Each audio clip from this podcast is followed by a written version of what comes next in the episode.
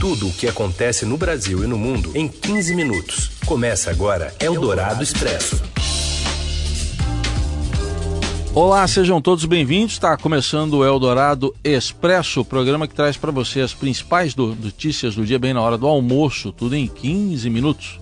Ao vivo em FM 107,3 na Rádio Eldorado e depois em podcast no seu agregador ou serviço de streaming preferido. Eu sou Raíssa Abac, comigo aqui, aqui está o Leandro Cacossi e estes são os destaques desta sexta, 12 de julho de 2019.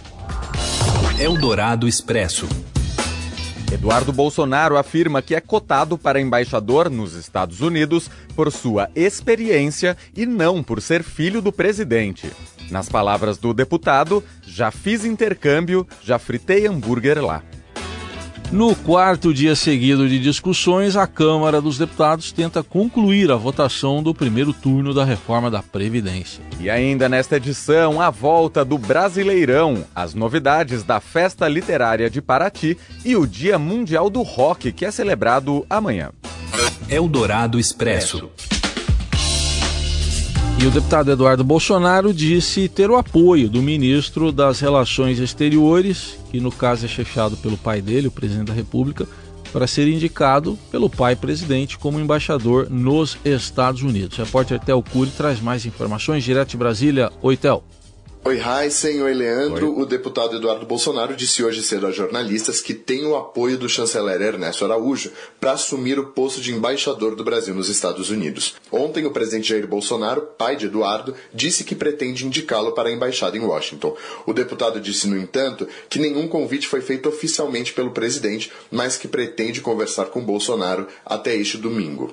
É, na verdade, vim para uma reunião que já estava previamente agendada, antes desses fatos que vieram à tona ontem, né? Mas, obviamente, eu também aproveitei a oportunidade para falar com o chanceler. Ele expressou apoio né, ao meu nome por ocasião de uma possível indicação para a Embaixada dos Estados Unidos. E eu acredito que agora falta só é, é conversar realmente com o presidente Jair Bolsonaro e reafirmar se é essa a mesma vontade dele, se ele mantém né, é, o que ele tem dito, porque nós estamos acompanhando os fatos, né? Está tudo na esfera da cogitação e sendo encaminhado. O deputado disse que, por se tratar de uma intenção de indicação, ainda não há necessidade de deixar o mandato de parlamentar. Ele afirmou que vai esperar a sabatina do Senado para tomar uma decisão. Na conversa com jornalistas assim que deixou a reunião com Ernesto Araújo, Eduardo disse que seu nome é cogitado para a vaga não apenas por ser filho do presidente da República, mas por ser presidente da Comissão de Relações Exteriores da Câmara, ter vivência de mundo, ter feito intercâmbio e até mesmo ter fritado hambúrguer nos Estados Unidos. É difícil falar de si próprio, mas é, não sou um filho do deputado que está do nada vindo a ser alçado a essa condição. Existe um trabalho sendo feito, sou presidente da Comissão de Relações Exteriores, tenho uma vivência pelo mundo, já fiz intercâmbio, já fiz hambúrguer lá nos Estados Unidos, no frio do Maine, estado que faz divisa com o Canadá, no frio do Colorado, numa montanha lá, aprimorei o meu inglês, vi como é que é o trato receptivo do norte-americano para com os brasileiros. Então eu acho que é algo, é, uma, é um trabalho que pode ser desenvolvido, certamente precisaria contar com a ajuda dos colegas do Itamaraty, dos diplomatas, porque vai ser um desafio grande, mas eu acho que tem tudo para dar certo.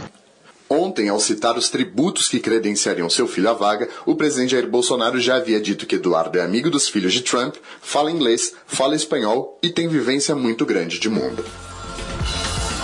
Bom, essas qualificações todas aí do deputado Eduardo Bolsonaro geram muitos comentários nas redes sociais hoje, né? Possível indicação dele pelo pai presidente Jair Bolsonaro para ser embaixador nos Estados Unidos movimentou as redes sociais nesta sexta. Logo cedo, o assunto estava entre os mais citados no Twitter, com o predomínio de críticas à iniciativa. Uma das hashtags sobre o tema era Embaixaria Brasileira. E o ministro-chefe da Secretaria de Governo, general Luiz Eduardo Ramos, admite que o anúncio da indicação do filho 03 para embaixador deveria ter ficado para depois da conclusão da votação da reforma da Previdência. Os detalhes com a repórter Júlia Lindner. Oi, Júlia. Olá, Leandro. Olá, Heisen. Bom, essa fala do presidente sinalizando que pode indicar um dos seus filhos, o deputado Eduardo Bolsonaro, para assumir a embaixada do Brasil nos Estados Unidos tem gerado muitas reações desde ontem. A avaliação do ministro de Secretaria de Governo, Luiz Eduardo Ramos, é que esse comentário poderia ter ficado para a próxima semana, quando já teria passado a votação do primeiro turno da reforma da Previdência e começa o chamado recesso branco, quando os deputados voltam para suas bases e não ficam mais aqui em Brasília. Na visão dele, essa fala do presidente deu margem para que os oposicionistas criticassem o governo no plenário, trazendo à tona um assunto que não tem ligação direta com a reforma da Previdência. Apesar disso, o ministro evitou fazer um juízo de valor sobre a possível indicação do Eduardo Bolsonaro para assumir a embaixada e disse que a possível indicação não tem nenhuma ilegalidade. Existe uma avaliação de que essa indicação do Eduardo Bolsonaro para assumir a embaixada poderia caracterizar nepotismo. Eldorado Expresso.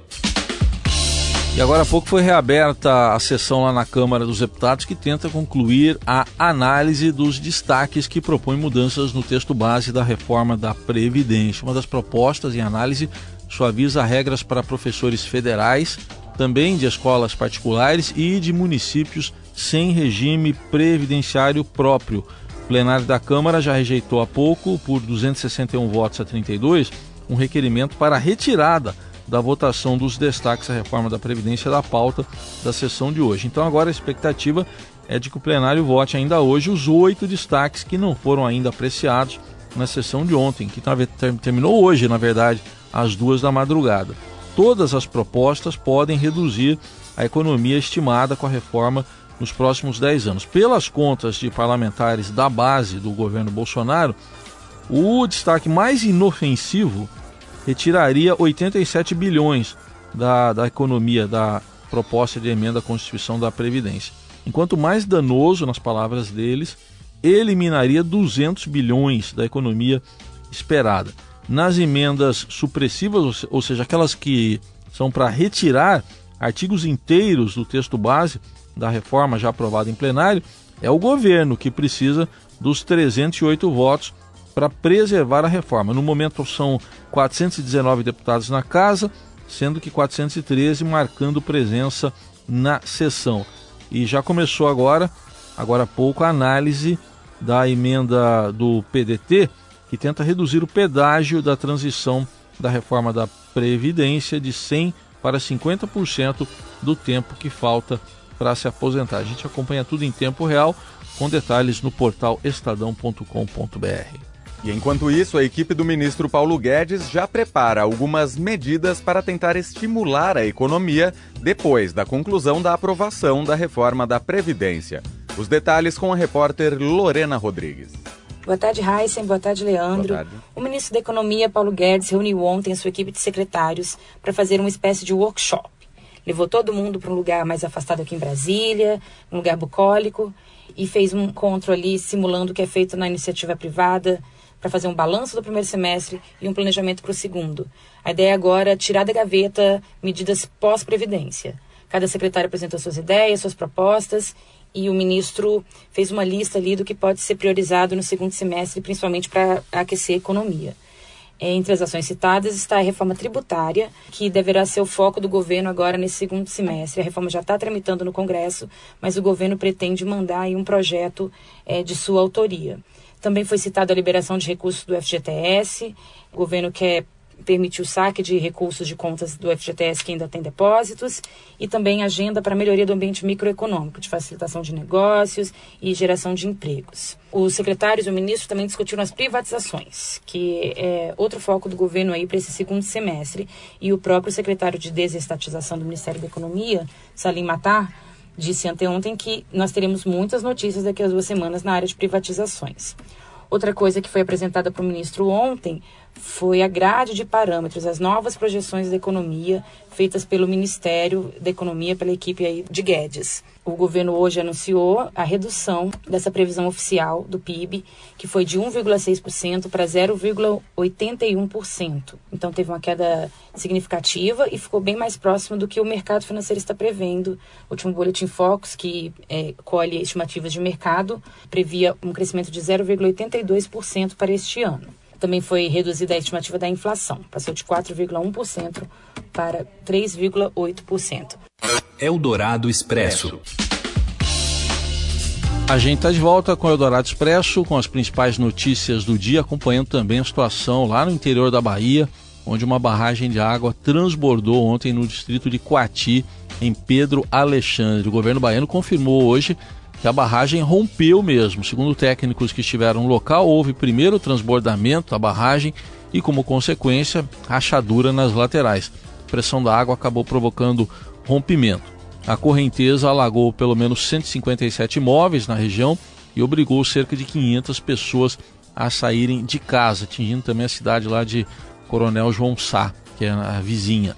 A ponte que passa sobre o rio Peixe, lá em Coronel João Sá, ficou submersa e os moradores acabaram ficando ilhados por cerca de 18 horas sem poderem sair do local. A água começou a escoar hoje de manhã e agentes do Corpo de Bombeiros ajudam os moradores a atravessarem o local. Nos últimos dias, a região foi atingida por fortes chuvas. A intensidade, no entanto, diminuiu nesta sexta. Entre 100 e 150 famílias que estão desalojadas foram instaladas provisoriamente em escolas municipais. Eldorado Expresso. Tava com saudade? Olha o Brasileirão de volta depois da parada para a Copa América. Os comentários com Rafael Ramos. Olá, Heisen. Olá, Leandro. Oi. Depois de um mês de paralisação por causa da Copa América, o Campeonato Brasileiro retoma nesse fim de semana e já temos no sábado o clássico entre São Paulo e Palmeiras no Morumbi. Há entre os torcedores uma alta expectativa, até por conta de tudo que os treinadores disseram nos últimos dias. A bem da verdade, no entanto, é que é impossível fazer milagre em tão pouco tempo. Então, na minha opinião, o Brasileirão vai continuar como terminou. O Palmeiras liderando com sobras e sendo o time a ser batido no campeonato. Eldorado Expresso. Eldorado na Flip 2019 você acompanha as novidades da Festa Literária Internacional de Paraty. Quem conta é o enviado especial do Estadão, Guilherme Sobota tarde, Heisen. Boa tarde, Leandro. Boa tarde, ouvintes da Rádio Dourado. Chegamos hoje ao terceiro dia da Festa Literária Internacional de Paraty, aqui no litoral sul fluminense, e seguem os debates e conversas sobre Euclides da Cunha, homenageado dessa edição e outros assuntos. Uma novidade legal que apareceu aqui foram cartas inéditas do poeta Vicente de Carvalho, também era advogado, abolicionista, jornalista, ali do começo do século XX. Nas cartas, inéditas há mais de 100 anos, uma série de detalhes e semelhanças que justificam os laços de amizade amizade entre os dois intelectuais, né? Entre o Vicente Carvalho e o Euclides da Cunha, dessa amizade que durou até 1909, ano da morte do Euclides. É um material muito rico para os pesquisadores dos temas dessa época e da vida desses autores, justamente porque essas cartas só apareceram agora, né? Ontem, na quinta-feira, aqui na programação da Flip, o professor crítico e compositor José Miguel Wisnik falou sobre seu livro mais recente, Maquinação do Mundo. Esse livro explora a relação do poeta Carlos Drummond de Andrade com a mineração, mais especificamente com a Vale do Rio Doce. Né? O Wisnik visitou Itabira, cidade natal do Drummond em Minas, onde o poeta passou a infância e adolescência, e o livro saiu no espaço de tempo entre os rompimentos das barragens de Mariana e Brumadinho. Né? Esse tipo de crime ambiental, um perigo percebido só agora por uma parte da população brasileira, infelizmente, mas que acompanhou a vida do poeta durante esse período e o Wisnik estudou essa relação. Um dos acontecimentos aqui do dia, que está movimentando a cidade nessa sexta-feira, é a presença do jornalista americano Glenn Greenwald, fundador do The Intercept Brasil, que vem divulgando nas últimas semanas mensagens trocadas entre os membros da Lava Jato e o então juiz Sérgio Moro que por sua vez vem negando a autenticidade desse conteúdo. Né? O Glenn participa de uma mesa da programação paralela da Flip hoje à noite, mas antes disso, moradores da região organizaram um protesto contra a presença do jornalista na festa. Então hoje promete ser um dia movimentado por aqui. É isso, Heisen, Leandro, um abraço e volto aí com vocês no estúdio. Eldorado Expresso.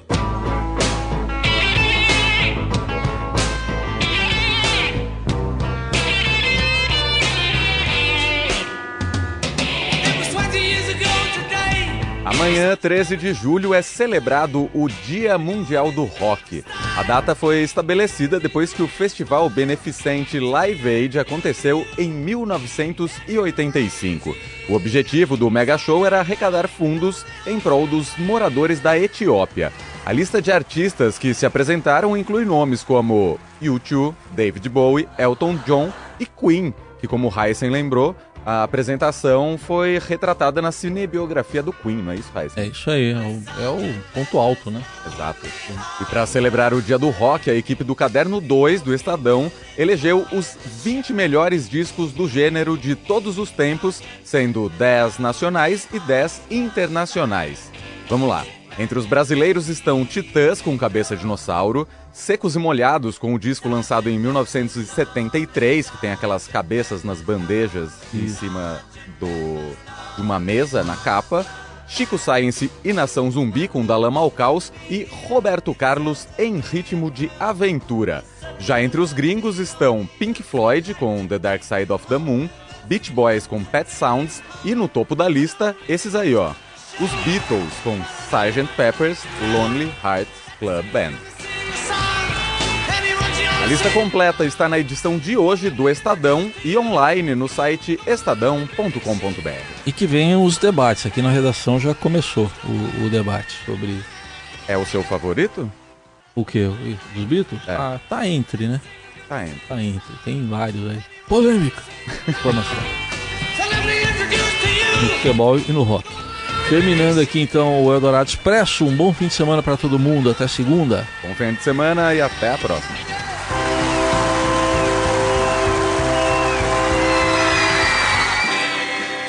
Você ouviu Eldorado Expresso tudo o que acontece no Brasil e no mundo em 15 minutos.